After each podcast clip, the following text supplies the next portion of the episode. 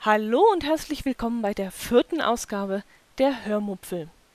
Ich erzähle euch heute von unserem Ausflug nach Dornbirn, wo wir die Inatura besuchten. Außerdem plaudere ich noch ein wenig von, vor mir her, zum Beispiel von einer Molkereifachfrau, von Brauereien, von Kommissarinnen und die Aussicht auf ein wolkenreiches Wochenende. Wir haben also einen Ausflug nach Dornbirn gemacht. Von unserem Heimatort aus sind das ungefähr, ja, wenn ich jetzt eingebe in äh, reiseplanung.de, das müsste ich jetzt gerade mal versuchen. Und zwar von zack nach Dornbirn, jawohl. Da zeigt er mir an, oh, das kann nicht stimmen. 65 Kilometer, das ist ein bisschen zu weit, aber er fährt auch einen Riesenbogen. Also wir sind die Abkürzung gefahren, dann waren es wahrscheinlich so 15, 20 Kilometer kürzer.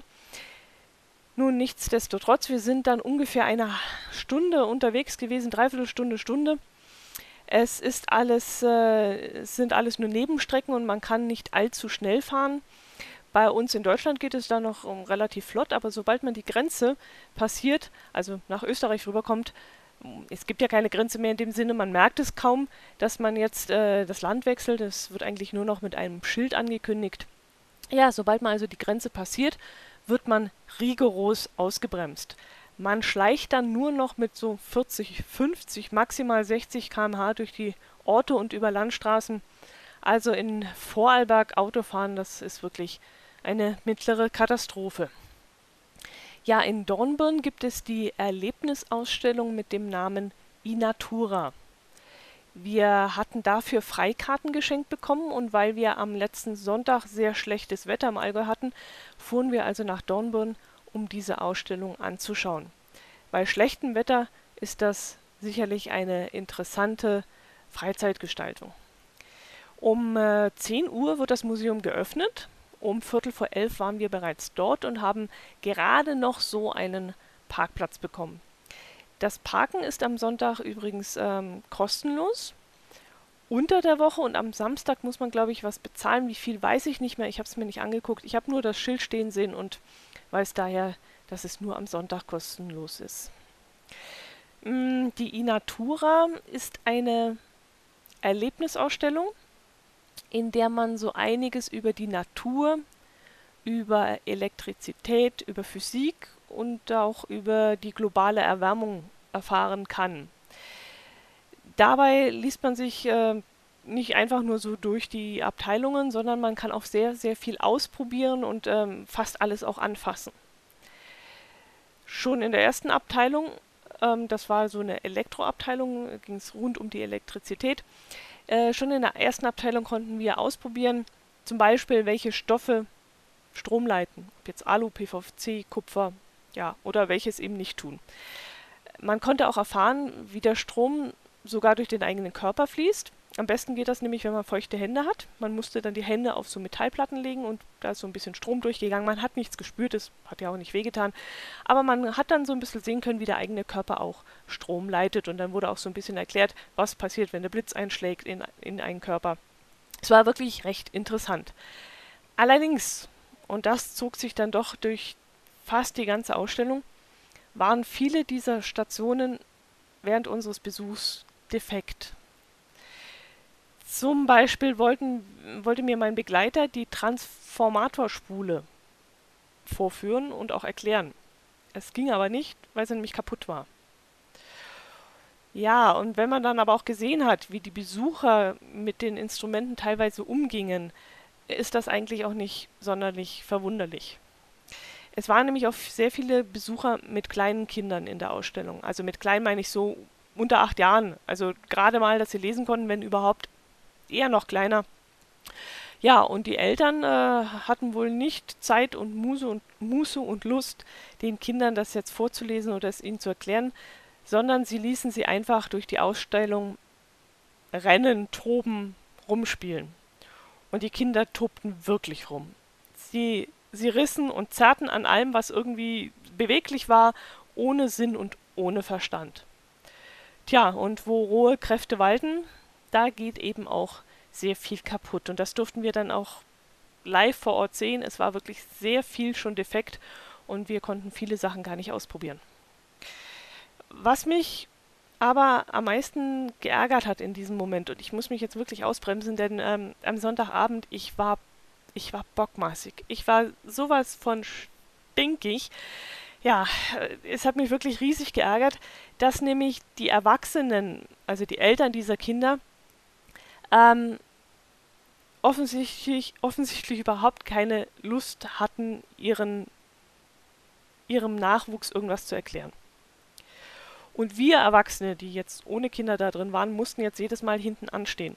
Also wir konnten nichts ausprobieren oder ohne dass irgendein Kind uns ja sinnlos dazwischen gefingert hat. Und die Eltern standen dann daneben, haben ihre Kinder nicht zurückgepfiffen und gesagt, lasst die Leute mal in Ruhe, die probieren da was aus. Nein, wir wurden also rigoros weggedrängt.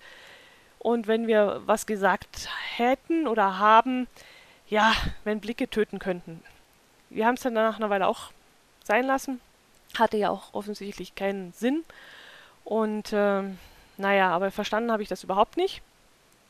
Jetzt hatten die Eltern mal die Möglichkeit, mit ihren Sprösslingen zusammen etwas zu erleben, zu erforschen, ihnen etwas zu erklären, beizubringen. Und dann nutzen sie diese Möglichkeiten nicht.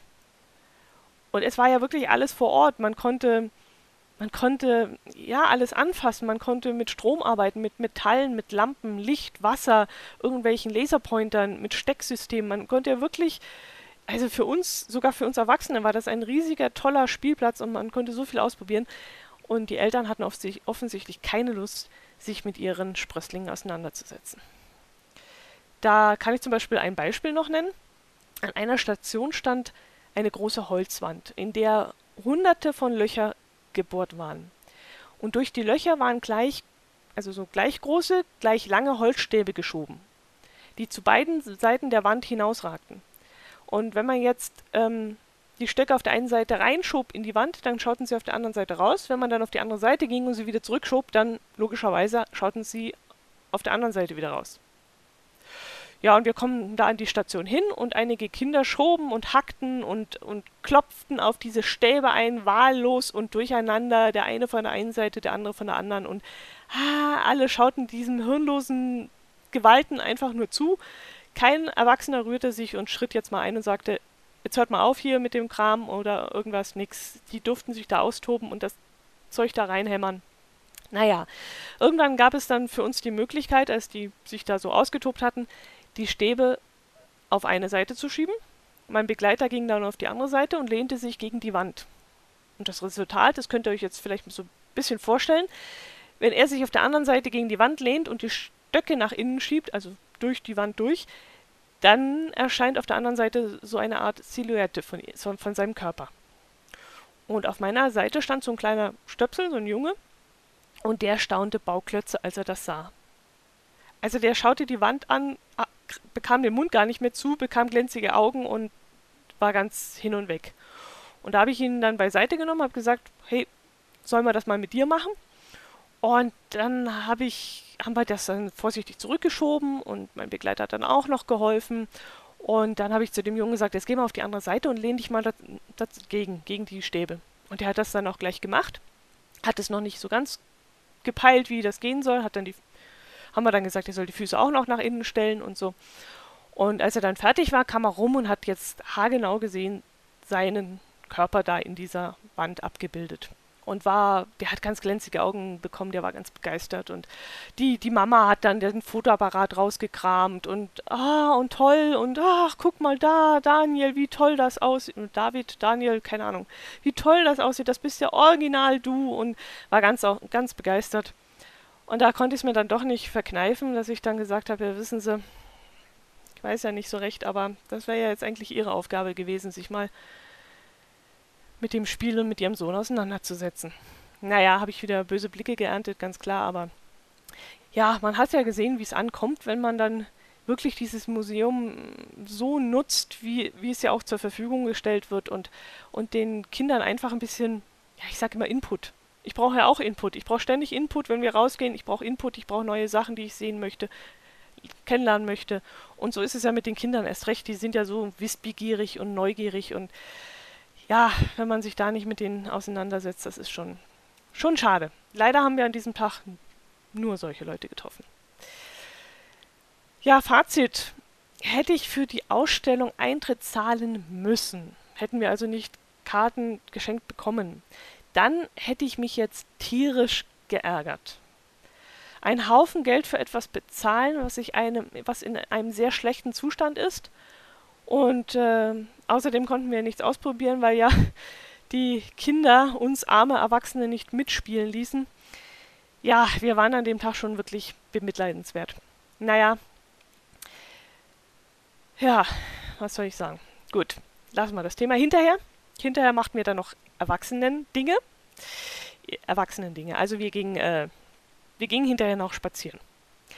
Erst spazierten wir noch ein bisschen so um das Museum herum, also durch Dornbirn. Aber irgendwie fanden wir nur Einkaufsviertel. Und da es Sonntag war, war natürlich in den Läden nichts los und äh, es war dann recht trist und ja, ein bisschen getröpfelt hat es noch und war jetzt nicht so besonders toll. Wir sind dann zwar noch zum Marktplatz gekommen, der war dann noch recht schön und interessant. Ähm, interessant fand ich vor allem am Marktplatz die, die, äh, die seltsame Kirche, wie hießen die? Äh, St. Martin. Die sieht nämlich gar nicht wie eine Kirche aus, sie sieht eher so aus wie so ein Operngebäude oder so ein Theater, so ein altes Theater. Vorne an der Hauptfassade befinden sich nämlich sechs riesige Säulen. Sieht so ein bisschen aus wie ein, äh, nicht ägyptischer Tempel, griechischer Tempel. Wie so ein griechischer Tempel in Athen. Und der Kirchturm, der ist freistehend und hat ein Spitzdach. Neben der Kirche steht dann noch ein wunderschönes Fachwerkhaus mit einer rotbraunen Fassade und wunderschönen Verzierungen. Und das Ganze zusammen also gibt ein ganz tolles Bild und ich muss mal gucken, ob ich noch ein Foto habe, dann lade ich das mal in den Blog mit hoch. Ja, aber da es drumherum leider nicht mehr viel zu sehen gab, sind wir dann wieder zum Parkplatz zurück und sind mit dem Auto zum Zanzenberg hinaufgefahren. Hieß der Zanzenberg? Ich, ich glaube schon Zanzenberg. Ähm, dort gibt es einen hübschen Wald und wenn man den durchquert, kommt man an einen herrlichen Aussichtspunkt. Von dort hat man wirklich einen ganz tollen Blick über Dornbirn. Allerdings ähm, sieht Dornbirn von oben übrigens auch nicht wesentlich schöner aus. Aber naja, immerhin kann man von dort aus auch Richtung Bodensee sehen und äh, im, im, Gesamtbild war es dann wirklich sehr schön. Äh, es hatten, haben dann auch so ein bisschen die Wolken noch aufgetan, so ein Lichtstrahl fuhr so runter Richtung Dornbirn, also wie so ein, ja, als wenn jetzt ein Raumschiff da auftaucht und so. Na, ist ja wurscht. Gut, ihr könnt euch das vielleicht so ein bisschen vorstellen. Jedenfalls war das ein ganz tolles Licht und das war dann ein schöner Abschluss. Ähm, auf der Heimfahrt habe ich dann noch schnell getankt, denn äh, ich hatte zwar nur halb voll, äh, nur noch halb voll, noch halb leer, nee, äh, ja, ist ja wurscht. Der Tank war noch halb voll, aber wenn der Liter Super nur 1,34 Euro kostet, dann muss man ja wirklich zuschlagen. Und an dem Wochenende hat es bei uns zum Beispiel der Super äh, zwischen 1,51 und 1,53 gekostet und ja, ich komme an der Tankstelle vorbei, 1,34, da habe ich dann doch auch den halben Tank noch voll gemacht. Was gibt es sonst noch zu erzählen? Ähm, viel habe ich diese Woche eigentlich nicht erlebt. Auf der Arbeit ziehen sie mir gerade die Haut ein bisschen runter. Das Weihnachtsgeschäft beginnt und äh, da zieht die Arbeit wieder mächtig an. Mm, ist ja schön, soll ja auch so sein, aber wenn man dann noch andere Dinge nebenbei übernehmen muss, dann äh, ja, dann sollte man sich am besten noch in der Mitte zerreißen und das geht halt nicht und ja, ich will ja nicht jammern. Es macht ja Spaß, mein Job macht mir immer noch Spaß. Ich habe den richtigen Beruf ergriffen. Bin ja froh, dass ich nicht bei der Bank gelandet bin oder im Autohaus, wo mich ja mein Vater eigentlich hinhaben wollte, oder in der Molkerei. E, echt, mein Vater wollte, dass ich äh, Molkereifachfrau werde. Damals gab es aber auch noch mehr Molkereien hier im Allgäu. Inzwischen sind die ja alle mehr oder weniger von großen Konzernen übernommen worden. Und äh, da würde ich jetzt wahrscheinlich vielleicht gar nicht mehr in diesem Beruf arbeiten können oder wollen. Da geht es übrigens den hiesigen Brauereien wesentlich besser. Es gibt noch viele kleine Brauereien im Allgäu, die noch als Familienbetrieb produzieren können. Meckerzer in Heimenkirch zum Beispiel, Schäffler in Missen, Engelbräu, Zöttler, das sind, glaube ich, alles nur Familienbetriebe und ja, das ist schon noch eine schöne Sache, dass es noch so viele selbstständige Betriebe da gibt. Molkereifachfrau, ja. Hätte ich werden sollen, aber der Kelch ist glücklicherweise an mir vorbeigegangen. Das wäre hm, wär wirklich nichts für mich gewesen. Ja, die Woche war stressig und äh, so bin ich auch nicht mit meinem Buch weitergekommen, das ich gerade lese. Eigentlich ist es nicht schlecht. Ein netter, unterhaltsamer Krimi. Nicht zu anstrengend. Und trotzdem ertappe ich mich eigentlich immer wieder dabei, dass ich einen Absatz dreimal lesen muss, weil ich schon wieder den Faden verloren habe. Ja, zurzeit habe ich den Kopf wirklich ziemlich voll und äh, wird Zeit, dass wir endlich eine Woche Auszeit nehmen und ein paar Tage wegfahren. Das Buch heißt übrigens Düsterbruch und ist von äh, Eva Almstedt. Ich habe es nämlich gerade hier liegen. Das ist ein Frauenkrimi. Also sage ich jetzt einfach mal nur so, denn äh, der Ermittler ist eine Ermittlerin. Also die Kommissarin ist eine Frau. So, also Frauenkrimi. Äh, Inhalt. Lese euch mal den Inhalt vor. Der Selbstmord einer Bäuerin führt Kommissarin Pia Korytki in den kleinen Ort Düsterbruch. Hier sind Familien und Nachbarn noch füreinander da. Doch dann bringt ein Mord im Dorf eine alte, nie geklärte Familientragödie zutage, und Pia muss erkennen, dass die Menschen in Düsterbruch eine verschworene Gemeinschaft bilden, auch und erst recht im Falle eines Verbrechens. Gut, ich bin jetzt schon fast ja, auf Seite 200 von von 318. Also von Verschwörung habe ich noch nicht so allzu viel mitgekriegt und Familientragödie, ja, das bahnt sich schon so ein bisschen an. Ja, ja, wie gesagt, ähm, kann ja sein, dass es jetzt gerade an mir liegt, dass ich nicht so aufmerksam lesen kann, aber ähm, bis jetzt hat es mich noch nicht vom Hocker gerissen. Wochenende soll schlechtes Wetter geben im Allgäu. Das tut mir leid, ich habe gehört, es sind ein paar Ulmer im Allgäu unterwegs und äh, die, denen hätte ich wirklich schönes Wetter gegönnt. Ich hoffe trotzdem, dass sie noch ein paar Sonnenstrahlen abkriegen. Ähm, uns kann es fast egal sein, wir kommen leider am Wochenende nicht raus. Und äh, ja, so daheim ab, liegt noch so viel Arbeit. Ich werde mich sicher, sicherlich nicht langweilen. Wie es halt immer so ist, unter der Woche ist schön und am Wochenende, wenn wir mal raus könnten, wir armen Arbeitnehmer, dann fängt das Wetter an, blöd zu tun. Nichtsdestotrotz, ich wünsche euch ein schönes Wochenende, macht es gut, schaut auch nächste Woche wieder bei mir rein und ähm, gehabt euch wohl. Tschüss!